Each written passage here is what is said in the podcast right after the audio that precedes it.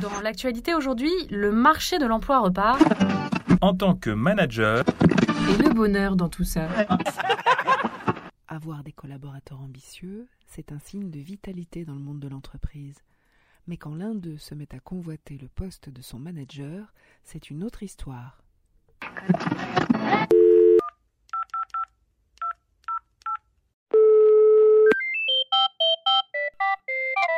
Service après-vente du manager, bonjour Bonjour. Je vous appelle parce que je suis inquiet. J'ai appris qu'un collaborateur convoite ma place et je ne sais pas trop comment réagir. Vous pouvez m'aider? Alors un instant s'il vous plaît, ne quittez pas la peur que quelqu'un vienne prendre votre place, euh, c'est une émotion. Ce n'est pas raisonnable. C'est-à-dire que c'est un mode de raisonnement qui n'intègre pas forcément l'ensemble des paramètres. Je suis Laurent Choin, le DRH du groupe Mazar, et je vais vous aider à répondre à cette question. La première des, choses à faire, d'abord, c'est de ne pas être parano. On a tendance à un peu exagérer la situation, à voir euh, des ennemis ou des ambitieux partout. Donc ça fait partie des risques du métier, j'allais dire, et c'est normal. Euh, ça montrera au moins une chose, c'est que vous avez des gens de talent autour de vous, et donc ça peut laisser entendre aussi que vous êtes un bon manager. Donc, vous dites que c'est une bonne nouvelle et que mon équipe est saine. J'ai pas dit saine, mais qu'elle est talentueuse, parce que vous pouvez avoir des gens très talentueux qui sont extrêmement politiques, qui peuvent essayer de, de mettre en œuvre des stratégies personnelles qui sont pas acceptables. Bon, d'accord, mais moi j'ai besoin d'y voir clair. J'ai affaire à un ambitieux, donc comment est-ce que je gère? C'est le sujet. L'ambition et le talent, c'est deux choses différentes. C'est quelqu'un qui a de l'ambition et est talentueux. Donc là, euh, je dirais l'élément essentiel, c'est de ne surtout pas tuer ce qu'il y a de très très bon dans l'ambition pour en réalité essayer d'éliminer ce qui est détestable dans l'ambition. La personne qui peut vouloir votre job peut être aussi quelqu'un de talentueux, comme vous l'avez été à une époque, et comme il faut essayer de comprendre aussi que dans ce cas-là, le rôle du manager, c'est de détecter et de promouvoir les talents. Et si ce collaborateur sans talent veut prendre ma place? La première des choses à faire, il va falloir euh, vous dévisser la tête avec cette question-là. C'est-à-dire que c'est pas possible de rester ancré euh, sur cette posture-là, sinon vous allez mal la traiter.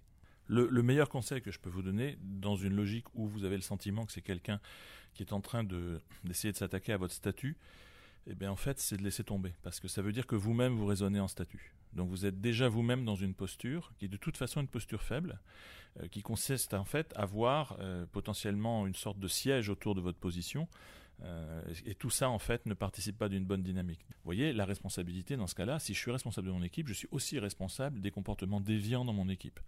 Donc, si je commence à avoir une attitude un peu martiale, dictatoriale en réponse, quand bien même elle serait justifiée et que ce serait une forme de légitime défense, c'est ce que j'entends dans ce que vous dites, alors je participe de ce qui ne va pas dans l'organisation. Donc, c'est à moi d'avoir une posture un peu plus distante, un peu plus élégante. Et j'ai bien conscience que c'est compliqué. Mais est-ce que ça ne peut pas être une faute que de convoiter le poste d'un manager C'est une faute, non. Euh, légalement, c'est jamais caractérisable comme ça, sauf s'il y a une intention de nuire ou sauf s'il y a des, des- des attitudes répréhensibles. De toute façon, si vous vous mettez en situation de vouloir traiter ça euh, de, de manière conflictuelle, vous vous mettez au niveau de la personne. Donc, si votre analyse, c'est que la personne a une attitude qui n'est pas la bonne, n'allez pas jouer dans sa cour d'école. Donc, essayez de garder cette hauteur-là. Mais pourquoi ne pas faire comme ces entreprises qui licencient pour incompatibilité d'humeur? Oui, alors je pense que ça, c'est clairement du discours. C'est-à-dire que j'ai très rarement vu ça dans les entreprises. Donc euh, les, gens qui vont vous expliquer qu'il y a une- une sorte de loi des reins qui voudrait qu'on vire toutes les personnes toxiques, c'est pas vrai. Les organisations, euh, heureusement d'ailleurs, sont inclusives. Il faut accepter la toxicité de certaines personnes dans une organisation. Euh, ça ne veut pas dire accepter toutes les conséquences de cette toxicité, mais euh, il faut travailler, d'ailleurs plutôt prudemment, sans en faire des, ni des victimes ni des martyrs, euh, mais il, il y a moyen de, de- de faire en sorte que ces personnes ne restent pas trop toxiques. Donc il faut toujours avoir la foi dans la perfectibilité. Alors comment dois-je voir l'ambition de ce collaborateur? J'insiste là-dessus, l'ambition, c'est bien. Et donc, après, le côté détestable ou politique de l'ambition, à vous de le gérer, mais ça ne veut pas dire détruire la personne en face de vous. Si vous entrez là-dedans, c'est fini. Est-ce que je dois aller parler avec ce collaborateur et faire alliance avec lui? Alors, non, si c'est pour commencer à essayer d'appliquer de la politique de Lao Tse ou de Talleyrand au monde de l'entreprise, quand en réalité on n'a aucun talent pour ça et qu'on n'est pas fait pour ça.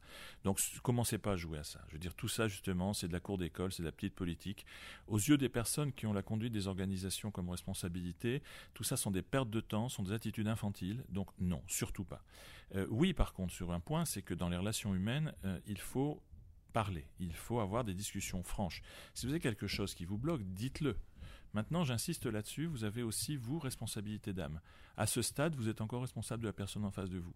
Donc, il y a une dimension un peu d'éducation à avoir, mais surtout aussi, c'est vous qui allez fixer les principes de fonctionnement dans cette relation.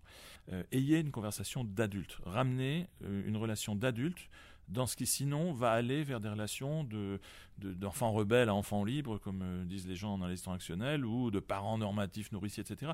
Tout ça, c'est ce qui fait que les relations humaines, au-delà des relations dans l'entreprise, sont viciées. Donc vous ne devez pas participer de ça. C'est vraiment mon conseil principal. Quel est le conseil que vous me donneriez? Dans toute relation humaine, faut faire attention de ne pas franchir le point de non-retour. C'est-à-dire le moment, vous savez, c'est les avions japonais qui ont plus d'essence et qui vont s'écraser pour un porte-avions parce que de toute façon, ils n'ont pas de quoi revenir à la base. Quand vous arrivez à ce stade-là, ce qu'on appelle le point d'irréversibilité, alors on n'est plus dans le traitement possible euh, normal, naturel et adulte. C'est-à-dire que là, on, est entré dans une relation totalement déviante euh, dont la seule issue, ce sera ce qu'on appelle un perdant-perdant. C'est-à-dire que je me fous de perdre, la condition pour ça, c'est qu'il faut que tu perdes. Donc, euh, la situation dans laquelle vous vous, mettez, enfin celle où vous m'interrogez, est une situation qui potentiellement, si on la lit de manière caricaturale, est une situation perdant-perdant dans tous les cas de figure. Donc tout le problème, c'est de garder toujours la petite flamme qui peut permettre de ne pas tuer définitivement une relation. Et avec le reste de mon équipe, quelle attitude avoir? Le meilleur remède pour traiter des personnes qui commencent à essayer de monopoliser l'attention euh, en essayant de vouloir votre poste, en faisant de la petite politique, c'est de surmultiplier, de démultiplier l'attention que vous portez aux autres. Service après-vente du manager vous remercie pour votre question. Vous pouvez maintenant raccrocher. Un podcast de cadre emploi.